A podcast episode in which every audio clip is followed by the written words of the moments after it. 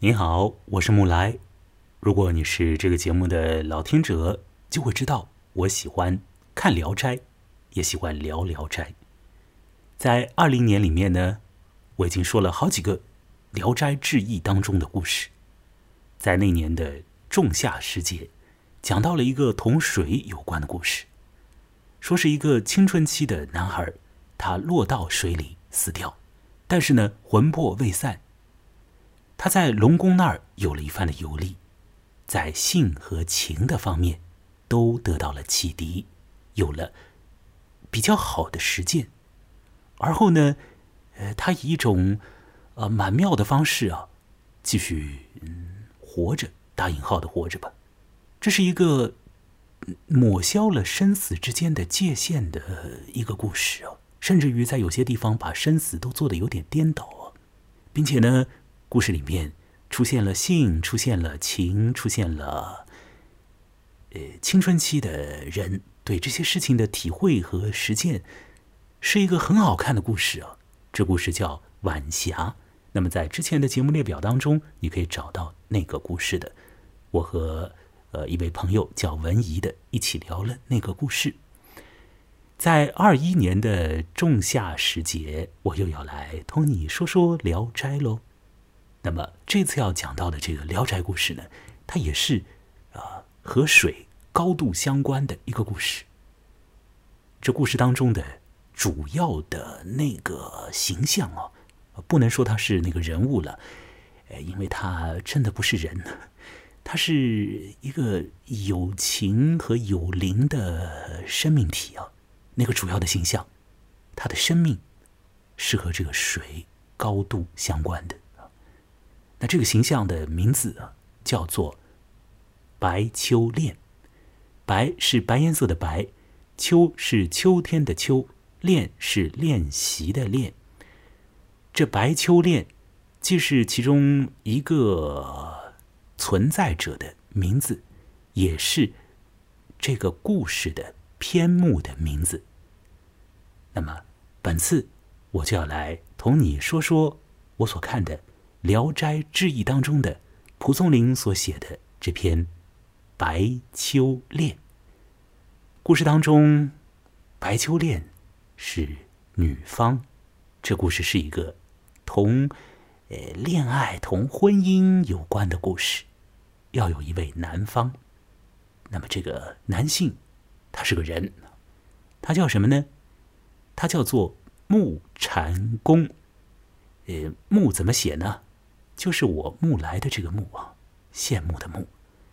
蟾宫啊，这个乍看上去和乍听上去有一点怪哦。蟾是蟾蜍的那个蟾啊，虫字边的。宫呢是宫殿。这蟾宫怪怪的哦，其实不怪。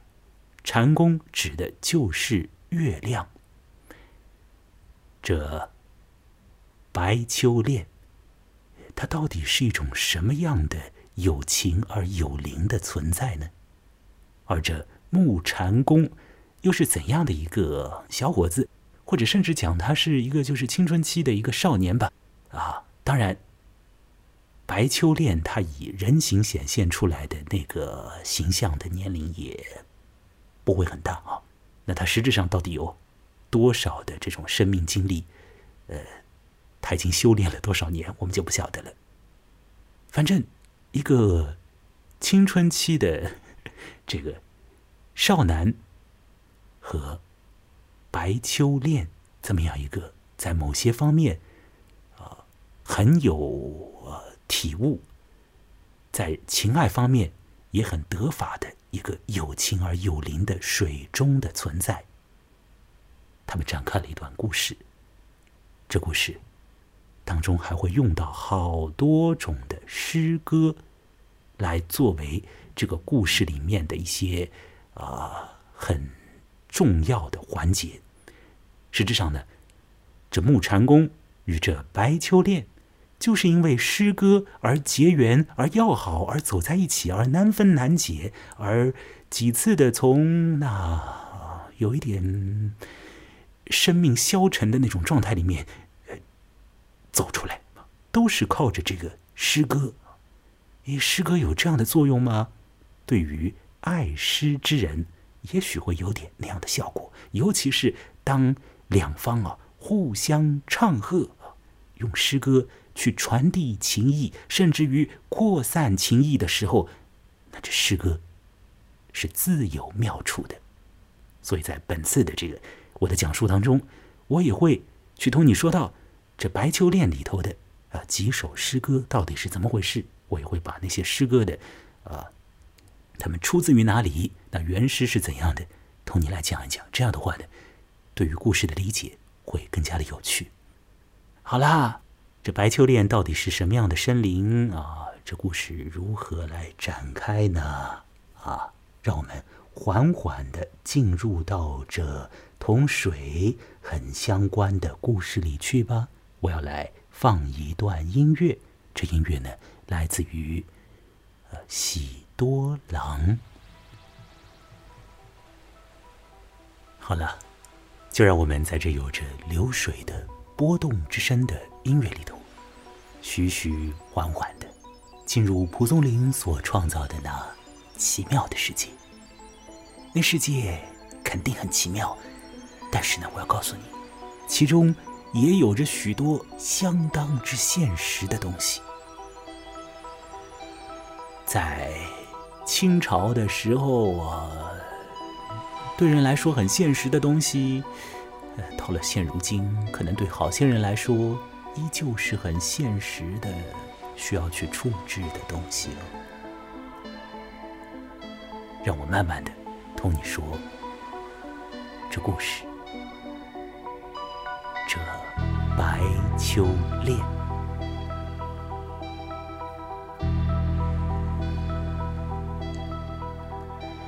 故事的一开头，蒲松龄向我们介绍了一对父子，说是在河北有一个商人，他叫穆小环，他的儿子叫穆禅公。这小环的“环”字怎么写呢？很难写的，上边是一个宝盖头。这“环”呢，可以组成词语，像是环球、环宇之类的，本意是广大。可是你瞧，这蒲松龄还是蛮有机心的，他偏偏要在这表示大的字眼边上，给添上一个小字“穆小环”。这男人的心眼是大是小呢？不久以后，我们就会晓得了。穆小环的儿子穆禅公非常的聪明，喜欢读书。然而，当他到了十六岁的时候，他的爸爸就跟他说：“不要读书了，读书很迂腐，同我经商吧。做生意就要跑来跑去的。”于是呢，这河北的父亲。就领着他的儿子一同去了，呃，这个湖北啊，从河北到湖北啊，古时候呢，湖北那块地方呢属于楚地，那边的风土人情，那边的一些文化状态，恐怕和中原地带是略有一些不同的。比如说，在楚地，大概这个水系更为发达一点吧。做生意嘛，基本上要走水路啊。古时候走水路要比走陆路更好。那么父子俩就坐船往南走。路上呢，这木禅公没事就会朗读诗歌、背诵诗文。等到了武昌以后，父亲留在旅店看货。那木禅公一旦见到爸爸出门，就又开始独自念诗起来。他念得很投入，很有韵味，很是有力。很好听。他念诗的时候呢，会感觉到窗外啊，似乎有影子在动来动去的，好像有人在偷听。不过，这少年没太在意。一天夜里，父亲出门赴宴，很晚没有回来。木禅公在家念诗，也念得特别有兴致。这时候呢，窗外又有影子，被月光映在木禅公的视野里。木禅公就很是奇怪啊，这回他猛然的出门一瞧，哎呦，原来偷听他读诗的是一个十五六岁的、有着倾城之貌的美女啊！这女子见到木禅公出来，就急急忙忙的走掉了。又过了两三天呢，父子二人要带着一船货往北去了。那么行到呃一个地方，船呢就停泊在湖边。父亲有事跑出去，这个时候呢，有一个老太太，啊，一个不速之客啊，他上船来了。他跟木禅公讲了一句很狠的、很吓人的、很莫名其妙的话哦。这个老太太说：“你呀，杀掉了我的女儿了。”木禅公当然是相当吃惊，忙问是怎么回事。老太说：“他的夫家姓白，那么他有一个独生女儿，名字呢叫做白秋恋。”这个女儿喜欢读书，那女儿告诉她的妈就说呢，她听到了这木禅公在读诗，于是乎就对这个木禅公啊生起了情思，并且这个情思呢，甚至于呢是让这个女孩子啊到了茶饭不思的这个程度了。于是，这个老太太就自己一个人跑过来，登上木禅公的船，跟木禅公说：“那既然已经这样了，我就要把我的女儿呢，就是嫁给你。那么你呢，千万不要拒绝哦。”木禅公心里面是喜欢那个女孩的，但是呢，他又怕父亲会责怪他，所以呢，他又含含糊糊的和这个老太太回话。那老太太一听到。这少年的答复不是很恳切，他心里面就不痛快了。他就讲了：“人间的婚姻啊，有的就是难办。现在呢，我自己亲自跑上门来做媒，你也不答应，这真是太让我丢人了。好吧，那你就不要再想坐船回北方了吧。”哎呀，这个老太太。口出诅咒啊！说是这穆家父子不能再回北方了啊！这是他胡言乱语吗？啊，还是这老太太有什么法力啊？请让我说下去。老太说完就走了。那么过一会儿呢，这穆小环回来了。那穆禅公就把方才的事情和他父亲讲过，心里头呢是希望他的爸爸可以答应这桩。突然发作的这个可能的婚事，可是他的父亲觉得，这人在外地的啊，一个怀春的少女让他的妈跑过来提亲，这算是什么呀？就一笑置之。当时那个时候呢，这对父子的船呢，已经开到了一块比较容易行驶的水域里。怎么讲呢？就是你把这个船桨往下插。深不见底的。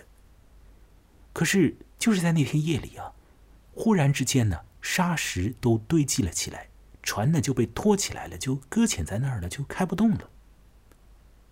那么事实上呢，在这湖里头，每年都会有一些船被沙石给阻碍住的。那么到了来年这春暖花开、水涨的时候呢，那这个船就又可以开了。这穆小环做了好多年的生意啊，跑南跑北的，他知道这个状况，他也知道呢。如果说一些货物被困在这儿啊，没有办法运过去，那么到了来年再运过去，这时候呢，那个货价可能还会往上涨呢啊，卖出去的价钱就更好了，自己的这个生意啊也就做得更好了。所以呢，也不要紧的啊，那就在这儿。停泊一下吧，等到明年再走吧，不要紧。只是呢，考虑到身上的盘缠不够了，所以呢，这穆小环就把穆禅公留下来，他独自一个人呢，设法就先回他的老家一趟去取钱，再返回回来。那穆小环要走了，那么穆禅公心里头，他挺高兴的。有一个女孩让她的妈妈过来说，呃，要把这个女儿嫁给他。这木禅公心里头当然高兴啊，这女儿又是容貌如此之好。可是呢，他也有一些不爽，就是说，哎，怎么当时的时候没有问一下，这白家啊，他的住址在哪儿呢？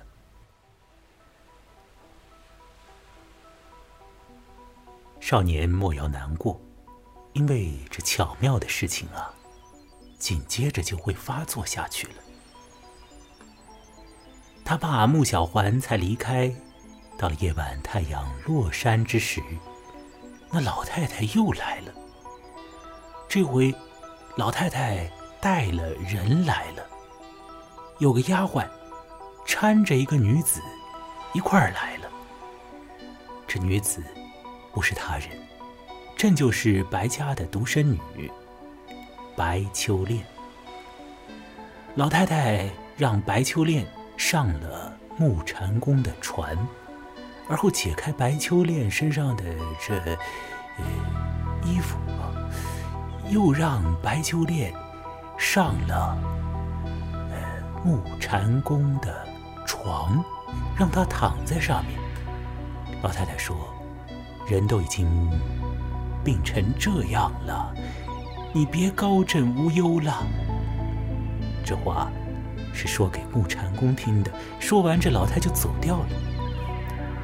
木禅公当然感到很是惊讶，他拿着灯过来瞧，发现这女子虽然说处在呃生病的状态里，可是看上去仍然是如此的好看。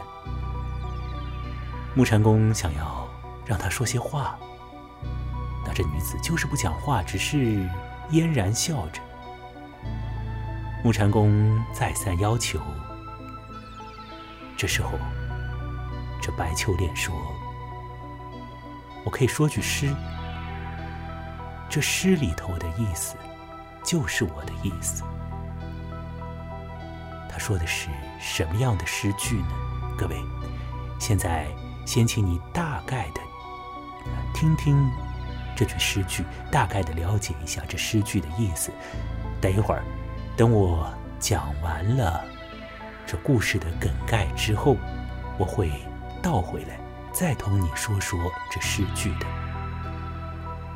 白秋恋当时读的诗是“未郎憔悴，却羞郎”，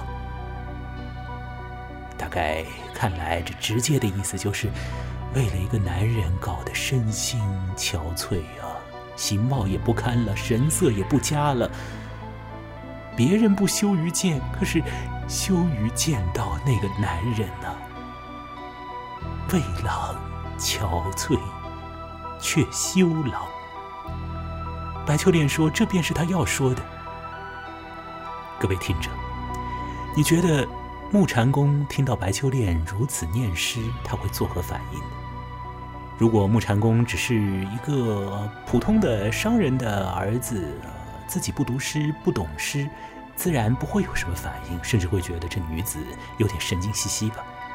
可是木禅公他偏偏就是一个酷好读诗的人呢，他也能够理解这诗中的趣味和意思呀。所以木禅公的反应是：哇，狂喜啊！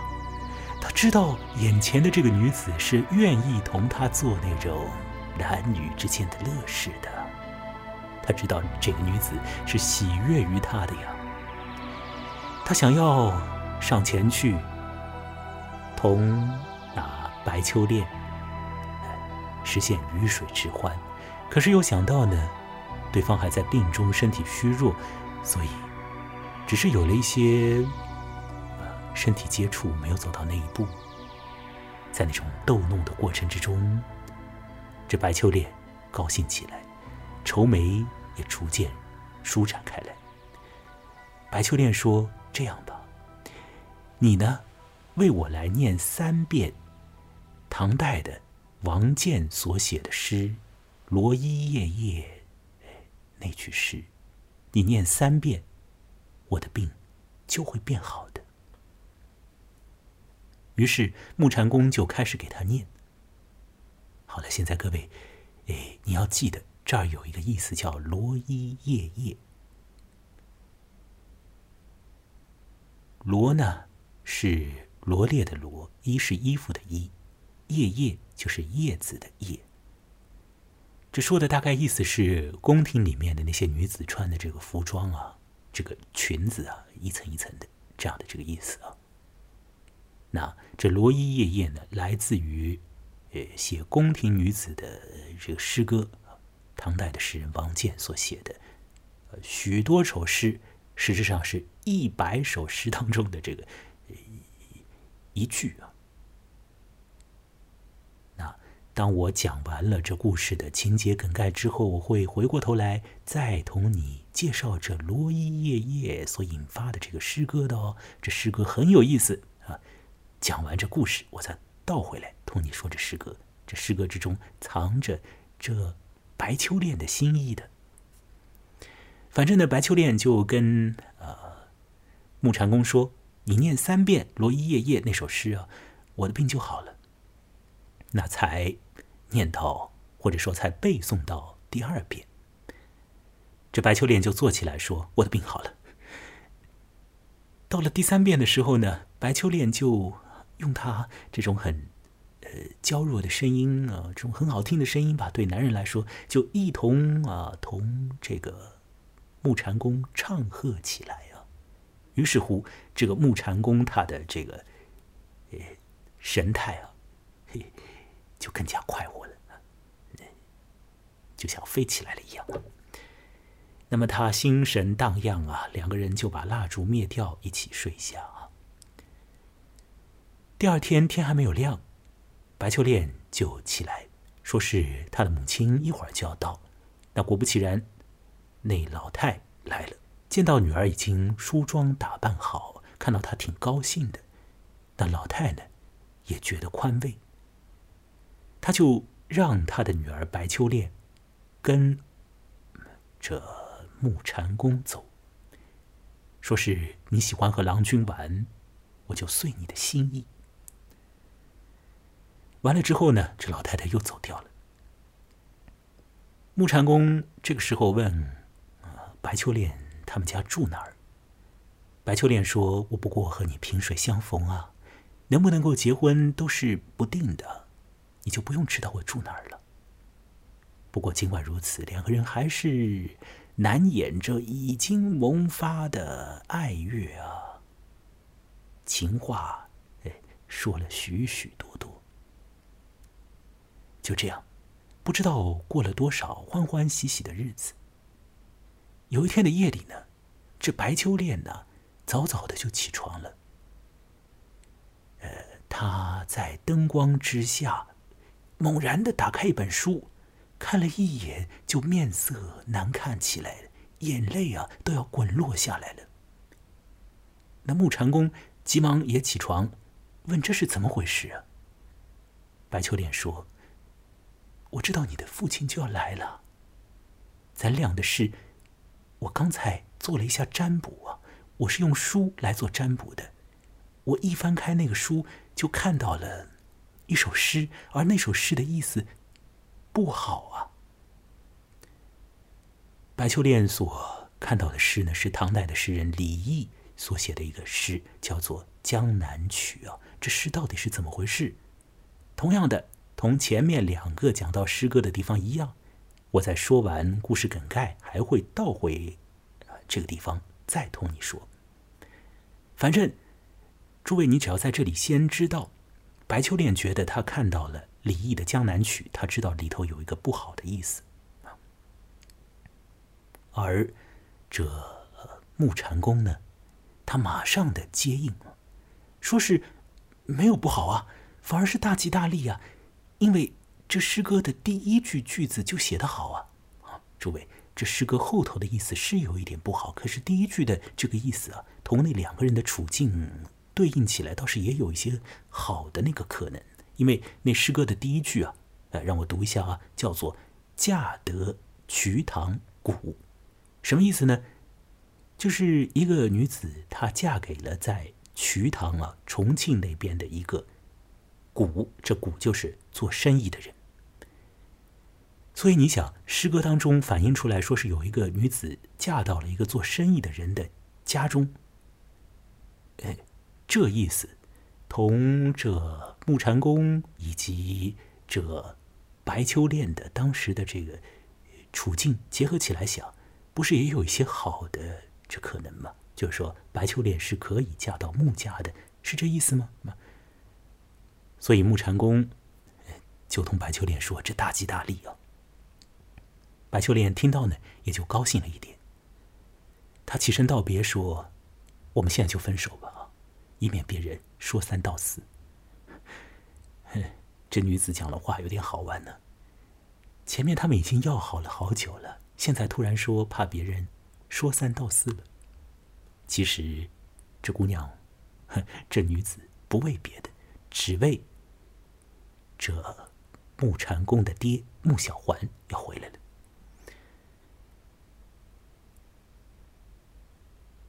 那么，呃，木禅公想要知道白家的地址啊，啊，他想要送这个女子回去，可是这个女子呢，呃，不同意让他陪着他走，他一定要一个人走。走了没多久，穆小环果然也就回来了。木禅公挺老实的，他就把呃那白秋练那边的事情。两个人的相处，跟他的父亲说明了。好啦，各位，这穆小环听他的儿子这样一讲啊，第一反应是什么呢？他的父亲想：哎呀，我的儿子啊，去找了个妓女呀！他 于是就把他的儿子狠狠的骂了一顿。不是因为他的儿子难掩性欲啊，去找妓女这件事情本身骂的，而是啊，他他在想，那那就要用钱呐，找妓女这这钱花不少啊。那这做父亲的就检查船上面的财物，发现并没有减少啊，这才止住不骂了。有一天晚上呢，这穆小环不在船上，这白秋练突然又来了。穆禅公和他感到啊，这个难分难解啊。这时候呢，这白秋练讲啊，悲欢离合恐怕自有定数，但还是。先顾眼前暂且再把你留两个月，两个月之后再商量办法。咦，各位你听啊，这白秋练讲的话很怪异耶，很怪异吧？什么叫再留你两个月？两个月之后再想办法？他凭什么留？他怎么留呢？嗯？这位穆小环对于诗歌特别敏感，但是对于这种日常讲的话，他好像有点木然呢。他没有问那个女子说：“你怎么留我啊？”他没有问呢。那我们作为读者要问一下：“你怎么留啊？”各位听者，你还记得这个故事刚开头没多久的时候，那个老太太曾经做过一个诅咒吗？就说你们父子俩啊，不要再想坐船往北回了。然后啊，当天夜里，这个船所呃正在行驶的那个水域底下，这沙石就冒上来了，这个船就搁在那儿啊，就行不动了。而现在呢，这个老太太的女儿，或者说这位女士的女儿吧，应该她也没有特别老哦，那位女士啊，反正她的女儿跟着木禅公讲。我再留你两个月，那你把这个信息连接起来，你会感觉到什么？你是不是感觉到这白秋练和他的母亲似乎掌握着一种啊控制水路的一些方式？哎，是不是这样啊？嗯，那他们怎么就会有这种力量呢？哦，他们是什么样的精怪呢？你来猜想一下，应该来讲啊，到了春暖花开的时候，商人们觉得这水就会涨上来，船就又可以开了啊，东西呢就可以卖个好价钱了。因为要买东西的人已经等不及了啊，东西一过去，立即好价钱脱手。可是到了这四月份，船仍然行不动，商人们想再这样下去啊。那这货物的价钱可能要往下走了，所以商人们着急了，就备了一些香火去祭拜湖神。那么一直到了端午节后下了大雨，这船才又可以开了。各位请想想，从四月到端午节到六月，这当中岂不正巧就是两个月吗？所以白秋恋，或者说白秋恋的母亲，是可以控制水路的哦。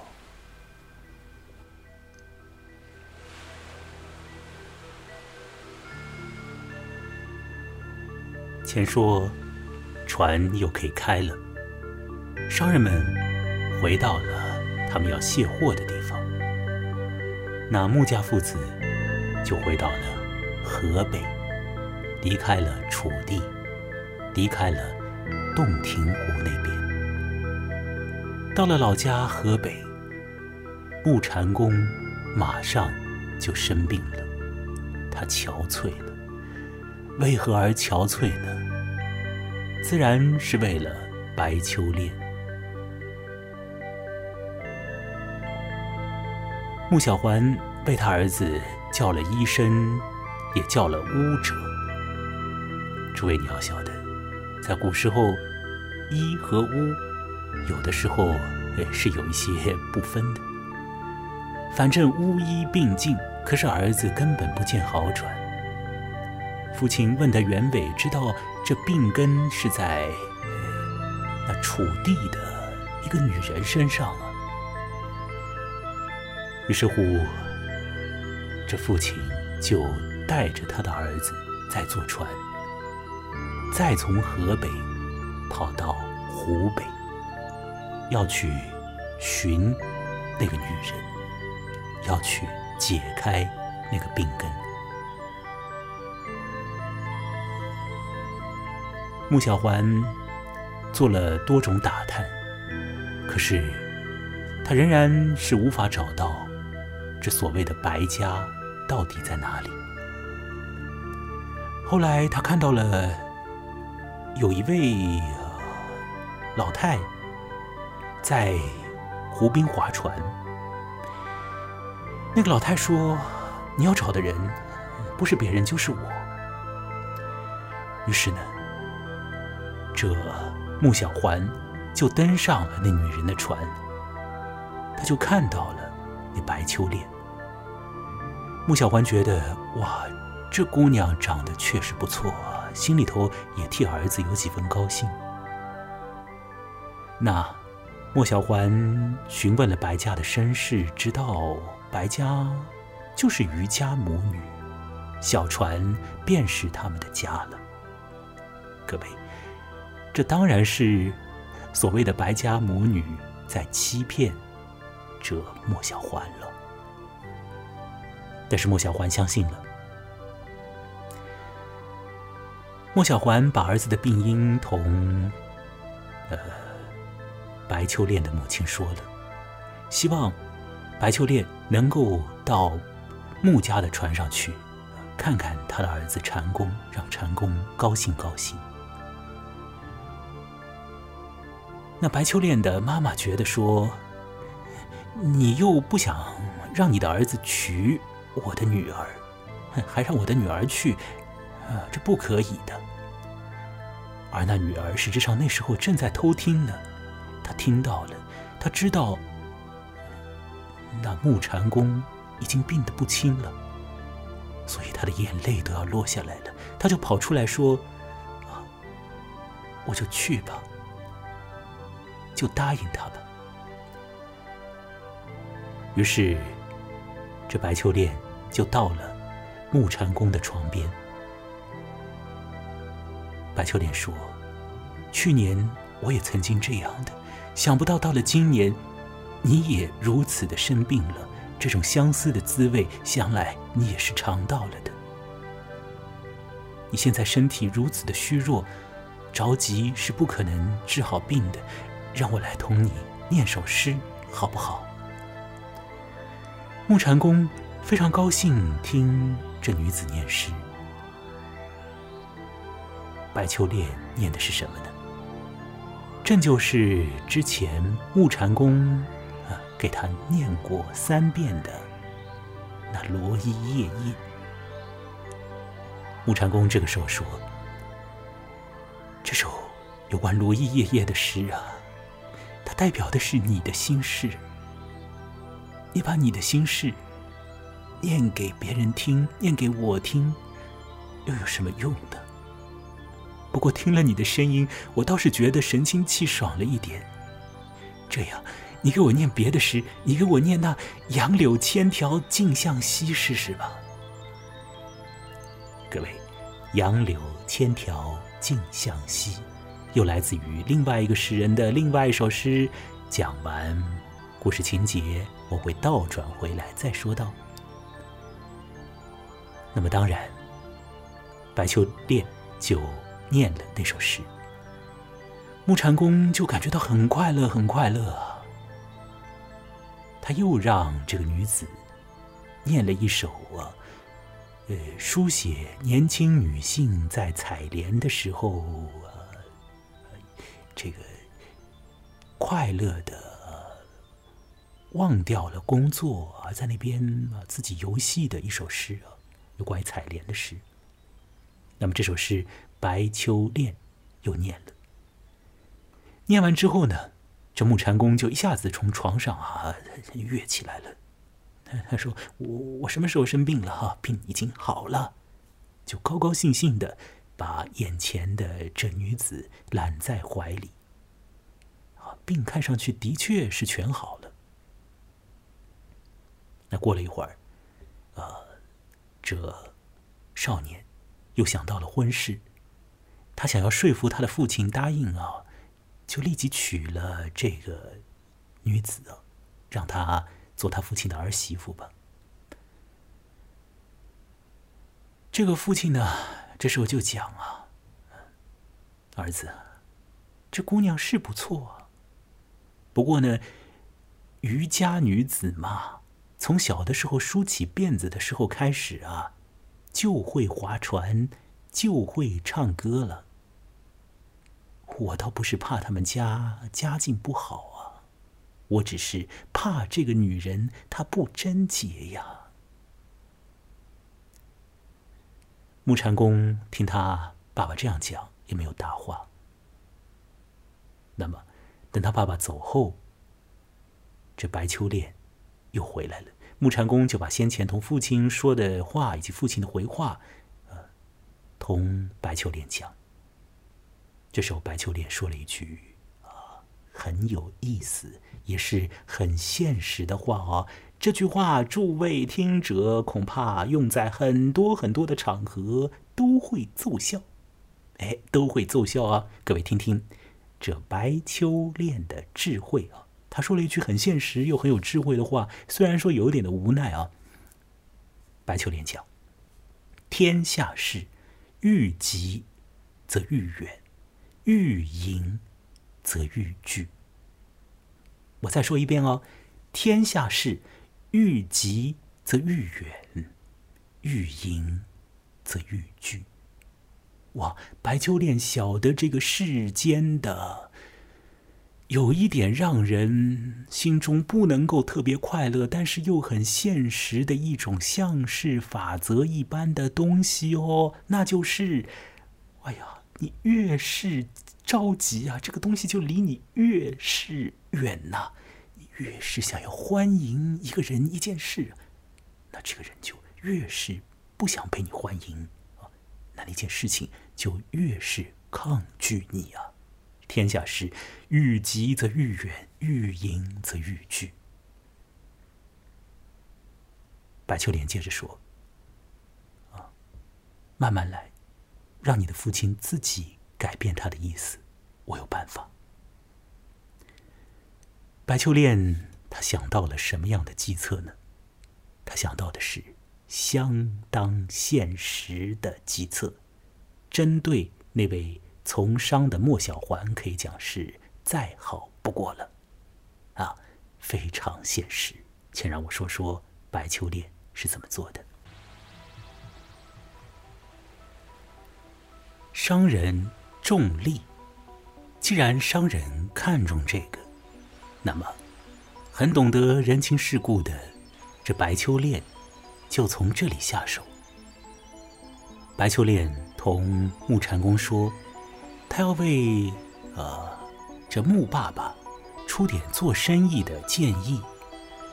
他要告诉木爸爸，买什么东西，嗯，在卖掉的时候能够赚得三倍的利益；进了什么货，在卖掉的时候又能够取得十倍的利润。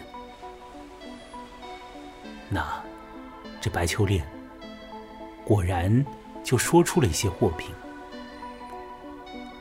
穆小环自然是不太相信这白秋恋的说法的。那他还是拿出了一部分的钱，照着白秋恋所指定的物品的清单去购买了一些。白秋恋呢，当时同木禅公说：“就先这样，就让你的父亲先按照我的建议买一些货，再卖掉他们。”这样的话，你们先回河北，在河北把东西卖掉之后，再回来进货的时候就是第二年。那么那个时候，你木禅公已经十八岁，而我白秋恋是十七岁，年龄啊正正好呀。我们的好日子是在后头的。好了，那这父子二人就又离开了楚地、湖北，到了老家河北。内城呢，这呃穆小环进的许多货都亏了本，这些货没人要。可是呢，他用一部分的钱。按照白秋恋的指点所买的那些货，倒是真的如同那女子所言的，赚了三倍的利润啦，又赚了十倍的利润呀。于是这个商人呢，心中感到吃惊和欢喜，他就要再去寻找那白家母女，嘿，他要把那白家的女儿啊。拉进自家的家门了，他要让他的儿子娶她了。这穆小环回到了呃洞庭湖边，再次的去探寻白家的这个位置。这白家的女家长啊，好像又是这样，就忽然的就出现了。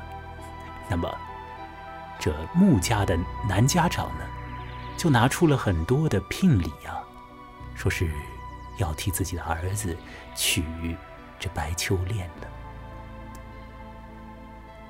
那这时候，这位老太太也就答应了。那么，有情人就如此啊，要终成眷属了。他们要去南方的家吗？就是说要离开那洞庭湖，去比较干燥一点的河北，不是吗？这时候，这白秋莲讲啊，临行的时候呢，我们要取一些洞庭湖里边的水带在身上，啊，要有用场的。而之后，呃，你父亲。过来进货的时候，顺带的也要为我取回一些洞庭湖的水才好。于是他们就取了一些洞庭湖的水，北上到河北。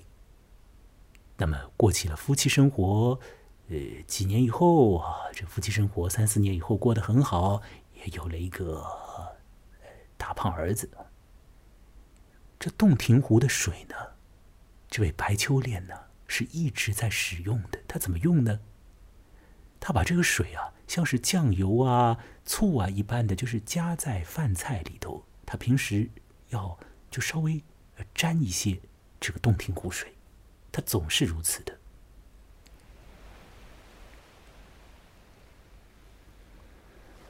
故事说到这儿，这白秋恋的真实的身份还没有显露出来呢。我在一开头可就已经说过，白秋恋绝非一个人，而是一种在水中的有情并有灵的生命。那白秋恋到底是一种什么样的生命体呢？蒲松龄很快就会揭露。白秋恋和他母亲的具体的身世或者叫身份了。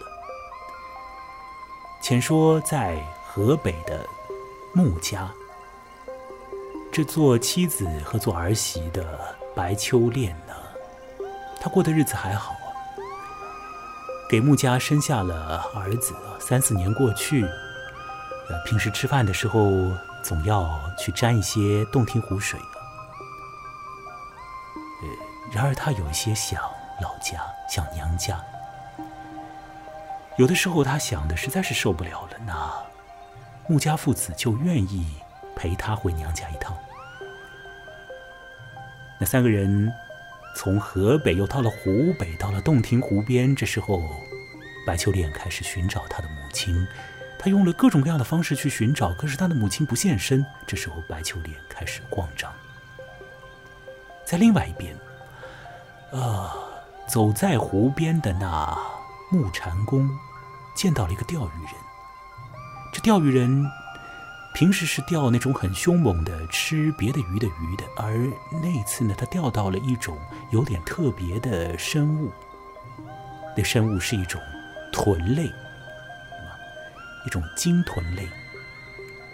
那么，在蒲松龄的原文当中，给了两个字，叫做“白鲫”。白就是白色的白，白秋恋的白，而鲫呢是马字边上头一个北，一个田，再有一个共，那个鲫啊，白鲫，它指的就是一种白颜色的呃豚类。各位可以想象一下海豚的样子啊，那这个海豚可能形象略作变形啊，它的亲戚啊，生活在淡水里头的，生活在湖里头的，江里头的。那在这个故事里头是到了洞庭湖里头的这样一种豚，哎，一只白鲫。那么这白鲫呢，这白豚呢，形象呢，让木禅公感到呃印象颇深，因为这个动物啊，长得挺大的，和人的身高啊。基本上要等同了啊。同时呢，你在这个动物身上可以看到一些女性的这个呃一些特征的器官，像是乳房还，有两个乳房，它还有阴部。那这就和一般的鱼不一样。当然，这个豚类它不是鱼类了，是吧？好，那这木禅公就把他所见到的这动物啊。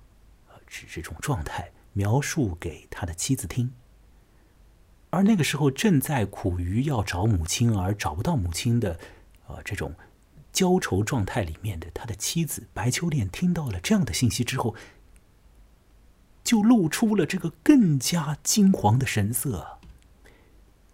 这白秋莲就说：“我一直想要把一些动物放生啊，你去买下那个豚，然后将它放生呐。”你快去做这件事啊！如果你不愿做的话，我要投湖自尽啊！你去做啊！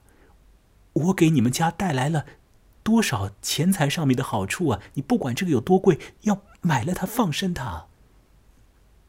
那木禅公，呃，去跟那个渔夫讲价，渔夫是狮子大开口的，要价很高的，因为他的老婆是如此的执意于。要让这木禅公去解救那个白鲫嘛，所以木禅公就偷了一点他家里的钱。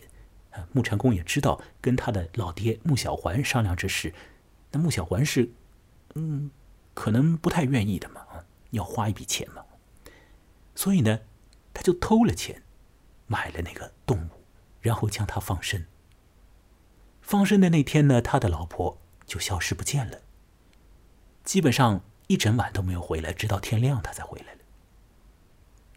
那木禅公问：“你去哪儿了？”白秋莲说：“他去了他母亲那边。”那木禅公说：“你母亲在哪里？”白秋莲说：“事到如今，我只能告诉你，我是谁了。”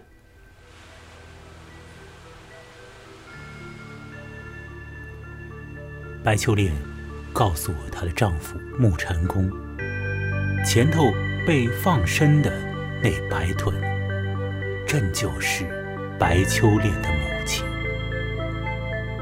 他与他的母亲都是这洞庭湖水之中的白豚了。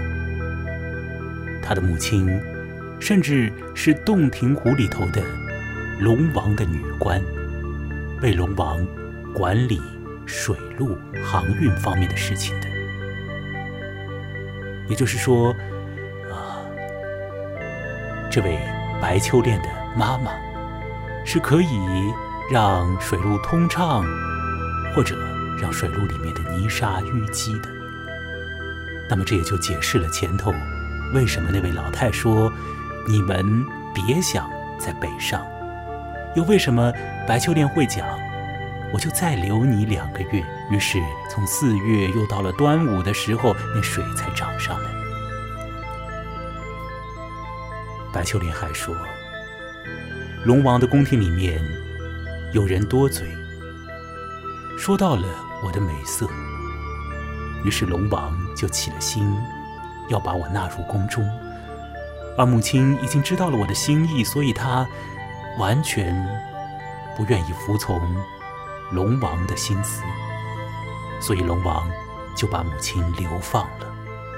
母亲之后又被人抓住，幸好我们过来，幸好你解救了他。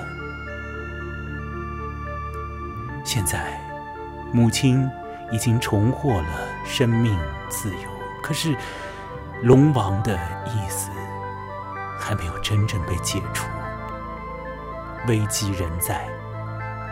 你必须去找一位真人，那是一个仙人，让他帮助。木禅公听到这些，他完全相信了他的妻子的所说的话。他问他的妻子如何去找那位真人，妻子讲：“不用找，你会看到一个一瘸一拐的道士一般的人走来。”你要请他帮助。我现在给你一样东西，是一方手帕。你要把它交给那位真人，请他帮助我们。果不其然，木禅公很快就见到了一个一瘸一拐的人走来。木禅公看到那个人把他的手杖扔在湖里。然后那个人就跳到他的手杖上，木禅公也赶紧往上跳，那手杖就变成了一艘船。在那船上，木禅公就掏出他的妻子的锦帕，而那个似乎是残疾人的那位啊来路不明的人，他看到那锦帕就说：“哎呀，这岂不是白鲫的？”鳍吗，就是鱼身上的一个部位。木禅公把事情的原委通通告诉了眼前的这位真人。这位真人说：“这锦帕是这样的风雅，而龙王如此的荒淫，这可不好。”于是他就提起笔，在帕子上写了个“免”字。就是如此，真人介入了这水中的灵物之间的一些纷争。龙王他的执念被打断了，于是乎，这白秋恋又获得了自由。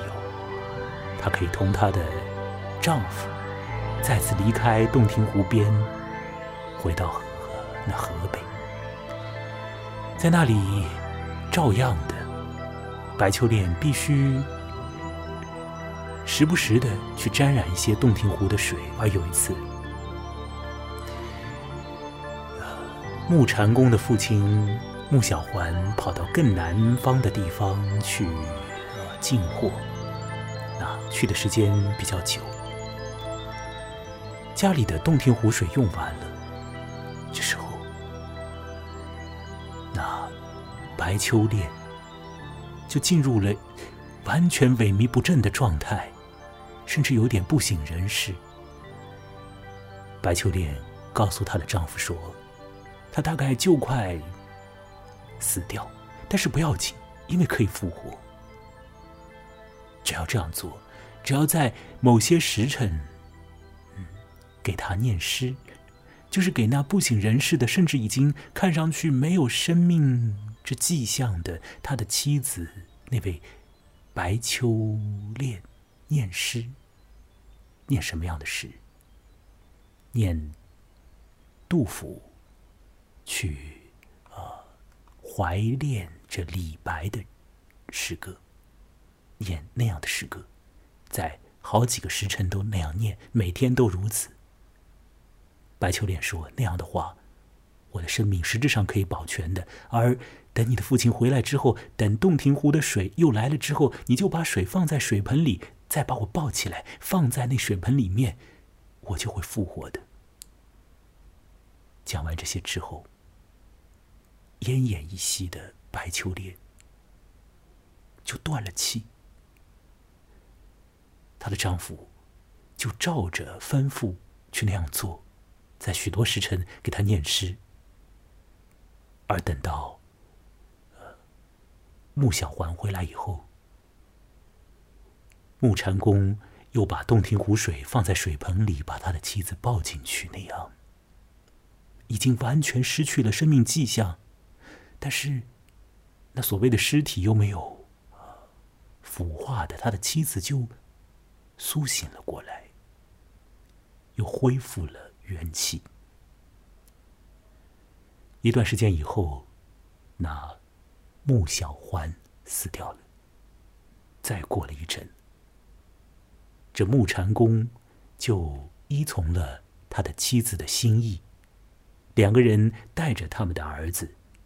就从河北搬迁到了湖北，搬到了洞庭湖边，搬到了水边。这故事《聊斋志异》里头的白秋恋，至此就结束了。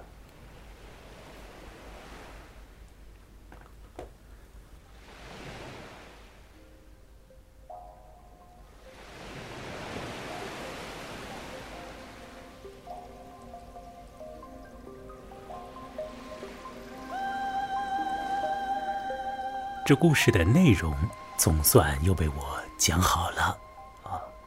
讲完一看这时间哦，又已经一个钟头哦，哎呀，是不是又讲太多了？这个节目呢，就是一个独立节目啊，呃，那它很需要诸位啊，听到了这个节目，并且或许还喜欢这个节目的网友们的支持哦。各种方面的鼓舞和，一些现实的支持，比如打赏啊，其他方面的帮助都很需要，让这个另类的节目，让这个有点特别的声音继续持续下去。同你来说说，同你来讨论更多的故事，更多的文学里面的事情，好不好啊？你可以来帮助我，也帮助这个节目。我的微信私号留在了这个节目的备注当中，你可以看到文字备注里啊。那微信公号，呃，名字是木来，我也叫木来哦。这木怎么写啊？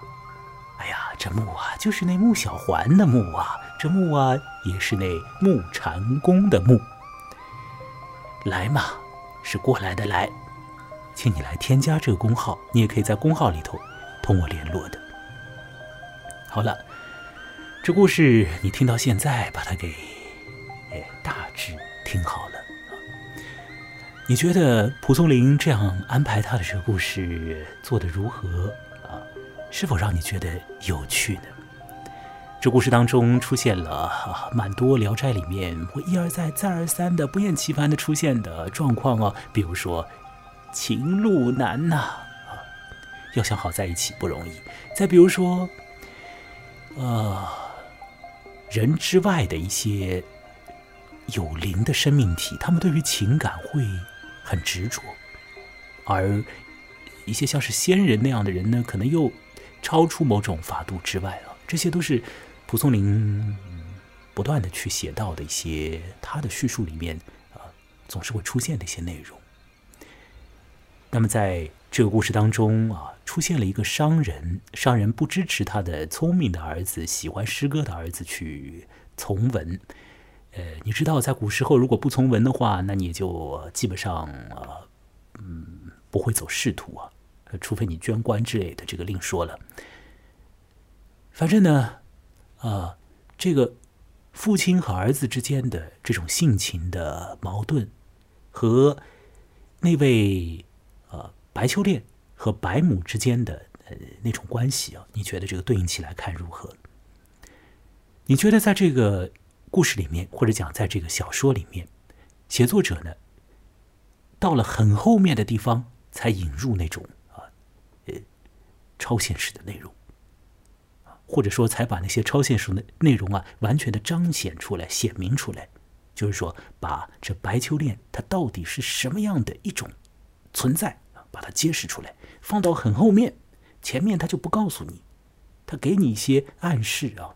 或者这些暗示，实质上也真的是很隐晦啊！你要认真的去想一下，才会想到啊。你觉得这样做对写作有没有效果？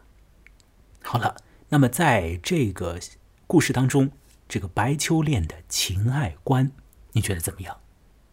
他用情很深呐，这个情是怎么来的？听到诗歌，你觉得怎么样？他要实现这个感情，他用一些现实的做法，你觉得怎么样？白秋恋这个人物，就姑且称他为人物啊，他当然不是一个人。你觉得这个人物这个形象怎么样啊？在情爱方面，他的立场、他的做法，是不是是蛮好的？你来想想看。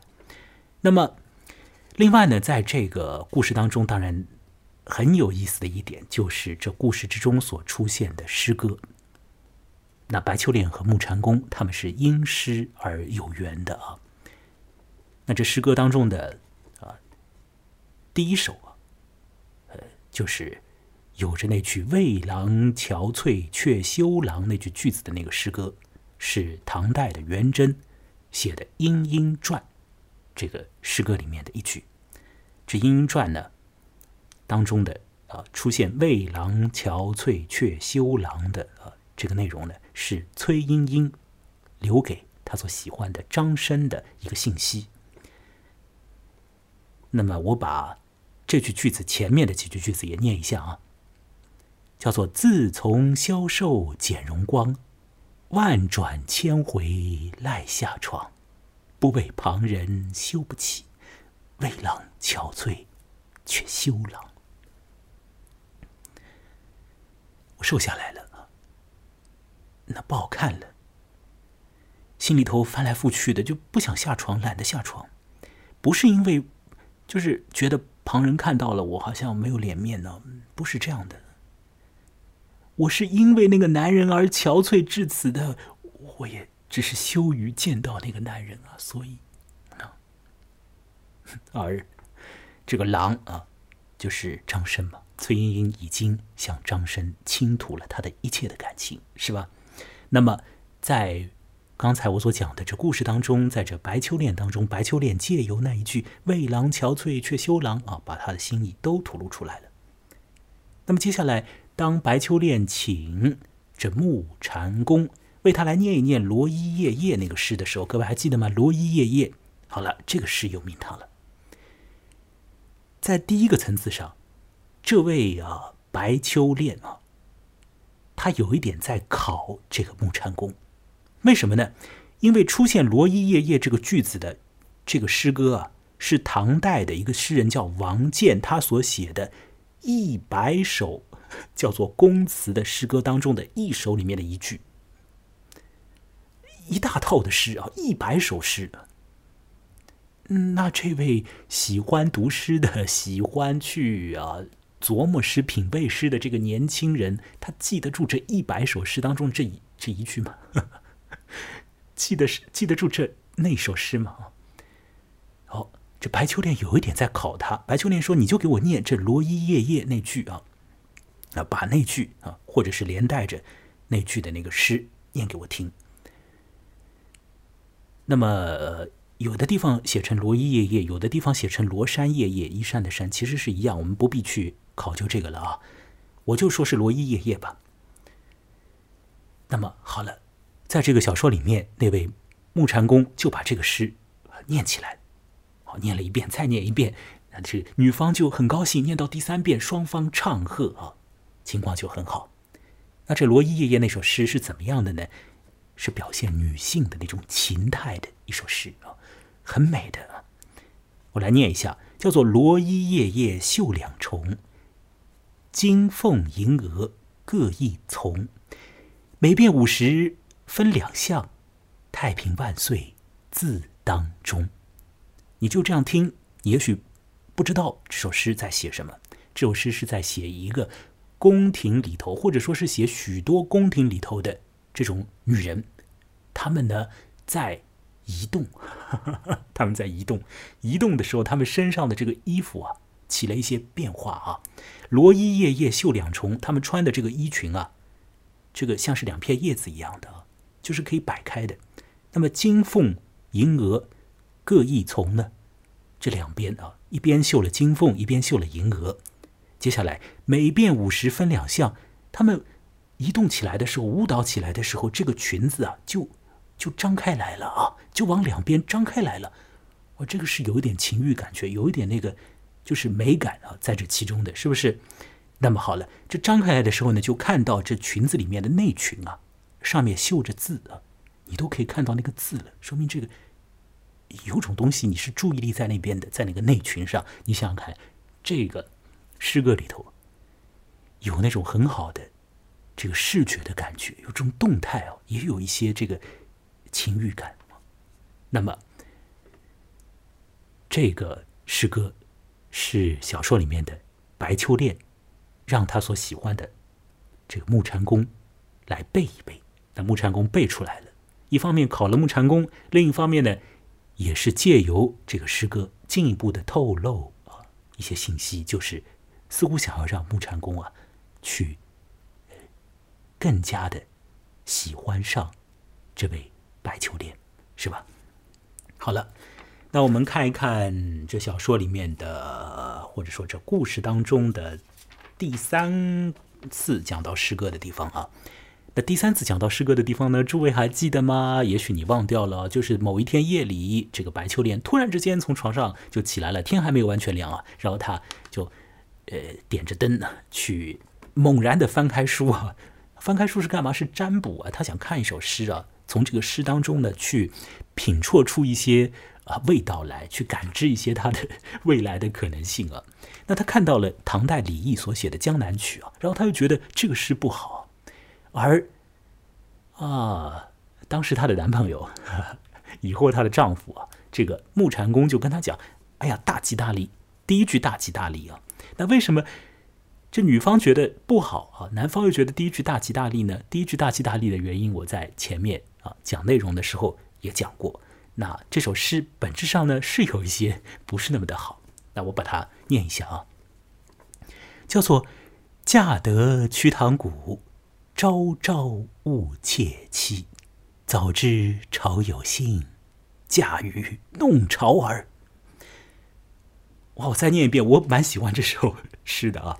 唐代李益写的《江南曲》啊，嫁得瞿塘古，一个女人，她嫁到了重庆那边的，做了一个商人的这个妻子，或者是小妾吧，反正嫁过去了，应该是妻子吧。嫁得瞿塘古，啊，嫁得好像还有一点的困难啊，反正克服困难总算是嫁过去了。接下来呢，朝朝误妾妻，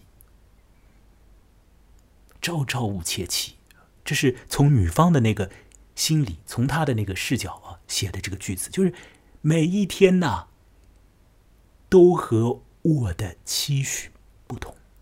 哎呀，不容易啊，嫁到了重庆了，嫁给你这个商人了，可是啊。天天天天都和我的想象不同啊，这算是什么呢？啊，这嫁的快乐吗？啊，本来以为好像是好事，嫁得瞿塘古，朝朝误妾妻，和我的期望没有一天是一样的。接下来，啊，这个女性心里头有一股浪潮涌动了。他说：“早知潮有信，嫁与弄潮儿。”哇，很潇洒，但是也许有点没有用啊。就是说我。如果老早就知道，浪潮它是有规律的，啊，潮起潮落有规律，这潮起潮落好像是可以信靠的一件事情啊。那么，我当时就不要嫁给什么商人了，我嫁给弄潮儿。那什么是弄潮儿呢？各位，弄潮儿就是渔人吗？还是怎样？还是它有一个别的一个意义啊？这首诗歌很有意思啊。那当然，男性的诗人写这首诗歌也寄托他的感觉啊，是吧？呃，不见得是只是小家子气的家庭的这个婚姻的问题啊，他有别的他的这个志向的问题啊，是吧？好，我再把这首诗歌念一遍，我蛮喜欢的啊，叫做“嫁得瞿塘古，朝朝误妾妻。早知潮有信，甲鱼弄潮儿。”好，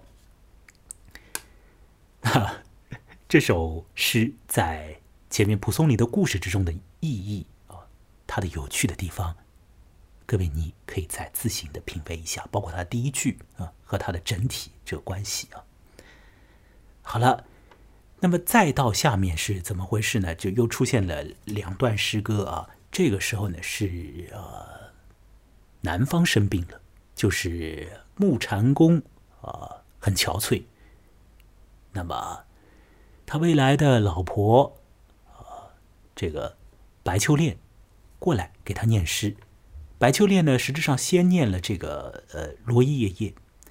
那木禅公说：“这是你的心意啊，你不要念这个，你念给我听意思也不大，你给我念其他的啊。”那他就点了，像点点唱机点播一样的，他就点了那个诗歌。点的第一个是“杨柳千条竞相惜”，这其实什么样的一首诗呢？是唐代刘方平写的《待春怨》啊。那全诗是。朝日残阴半切体，开帘只见草萋萋。庭前时有东风入，杨柳千条竞相惜。虽然写的是一种女性的感觉，其实里面也渗透了男性的一个意志啊。怎么回事？情呢？就是说，早上这个鸟都快不叫的时候，你知道啊，早上啊，有的鸟会叫的那个勤一点，而且呢，有些鸟是季节性的，所以说这个。朝日残阴啊，这是什么样的一种时间状态和季节状态啊？你可以想象啊。嗯，那么在那个时候，就看见呢，草长得很好。那有风啊，从东面吹来，那这杨柳啊就朝西面去了。那杨柳出现了，那什么时节你也知道，它朝西面去了。这里头有一个象征，就是到西面去，就是去边疆了啊。是一个男儿去的一种方向了，往西面去了。所以这里头有女性对于一个去了边疆的一个男性的这种思念嘛。那如果从男性角度来说，又有一股这个一种啊，像是顺着这个风我就去了的那种一种潇洒感啊。所以那是那个木禅公那个男人啊要让白秋烈念给他听的。那么接下来呢？这个木禅公还让白秋练念了另外一首诗，这是唐代的王松浦写的一首诗啊。这首诗呢，就是说是写一个姑娘她在采莲，采莲的时候，我这首诗我就也不读它了啊。也这首诗的，因为它开头的两个字会有点怪，我不想读它，不想解释了。其实就是写莲花，但是两个字有点荷花啊，但两个字有点怪。呃，说的是就是有一个小女孩，她去。好多好多的这个长着很密密麻麻这个荷花，这个水域里头啊，去采荷花。结果呢，她很喜欢玩嘛，就是没有什么心思 去好好的采莲呢。弄着弄着呢，天也晚了。晚了的时候呢，他这个就在上面玩嘛，玩着玩着呢，把这个船里头也搞得湿漉漉的，他自己大概身上也湿了，他就脱下自己的这个裙子，红裙子啊。你像莲花什么颜色，荷花什么颜色，是吧？白白的、粉粉的、红红的，他脱了自己红裙子，然后呢，把这个湿湿的这个 裙子，就是把它就是还玩它啊？怎么玩呢？弄着他去摆弄那些小鸭儿啊，有可能渔人啊。反正是这个小舟行过的地方遇到了小鸭子，他脱下自己的这个已经湿湿的裙子，哎呀，用这个湿裙子去抚弄那些小鸭子，这样的一首诗。这个是木禅公让这白秋练呃念给他听。那木禅公听了这样的诗，他感到快乐了，感到快乐。你可以想呀，这男性听到这样的诗，直男听到，异性恋听到，当然快乐。好，那么最后呢？还有一次提到诗歌，那这是就是这个呃白秋恋奄奄一息，乃至于生命即将消失啊！她没有洞庭湖的水，这时候呢，她就让她的丈夫在好多个时辰里面呢，就是不停的给她念杜甫写的思念这个李白的诗啊，《梦李白》，这个我就不念了，大家到网上去找一下，也可以找到这个诗的内容。呃，是一种很。深的、很内在的一种情谊啊，当然是一个男性的诗人和另一个男性的诗人气质也很不一样，这种嗯一种怀念呢。那这里头在夫妻关系里头，在情爱关系里头，到了一定的阶段，这个女方她想要听到这个男人去念那样的诗哦，请注意哦，那已经不再是这个男女情恋了，而是一种啊。嗯一种更深的一种更也许更平静一些的这种情谊啊，一种深深的情谊，诗人和诗人的情谊，男人和男人的情，到最后他要的是这种东西了。你能感觉得到白秋恋这个形象的他身上的那种气质，他对于人心的洞悉啊，白秋恋，你就看看他要他的男人读什么诗，你就知道这个。这个人，或者说这个洞庭湖里面的白豚，他厉害啊，他很厉害。好了，这故事《白秋恋》内容说完，里头的一些诗，我也大概做了解释。本次节目进行到这里啊，讲了好多和水有关的事啊。白秋莲要一直喝喝洞庭湖水，我讲到现在，啊，也得哦，啊，去喝好多水了，啊，那我就先讲到这里吧，以后再讲到《聊斋》里头的故事，《聊斋》里头好多好多故事啊，当然，其他各式各样古今中外的这些文学作品，不得了啊，那我们就啊。希望得到 一些朋友的支持，然后我们慢慢来啊，让这个节目变得独特，而呃可以进行下去。我的微信公号“木来”，羡慕的木，来去的来，我也叫木来。有关节目的更多的介绍和内容啊，这个你可以在微信公号里头看到，也可以在节目的备注里面看到一些。那这次进行到这里。这次的录音时间是二零二一年端午节之深夜。各位，再会。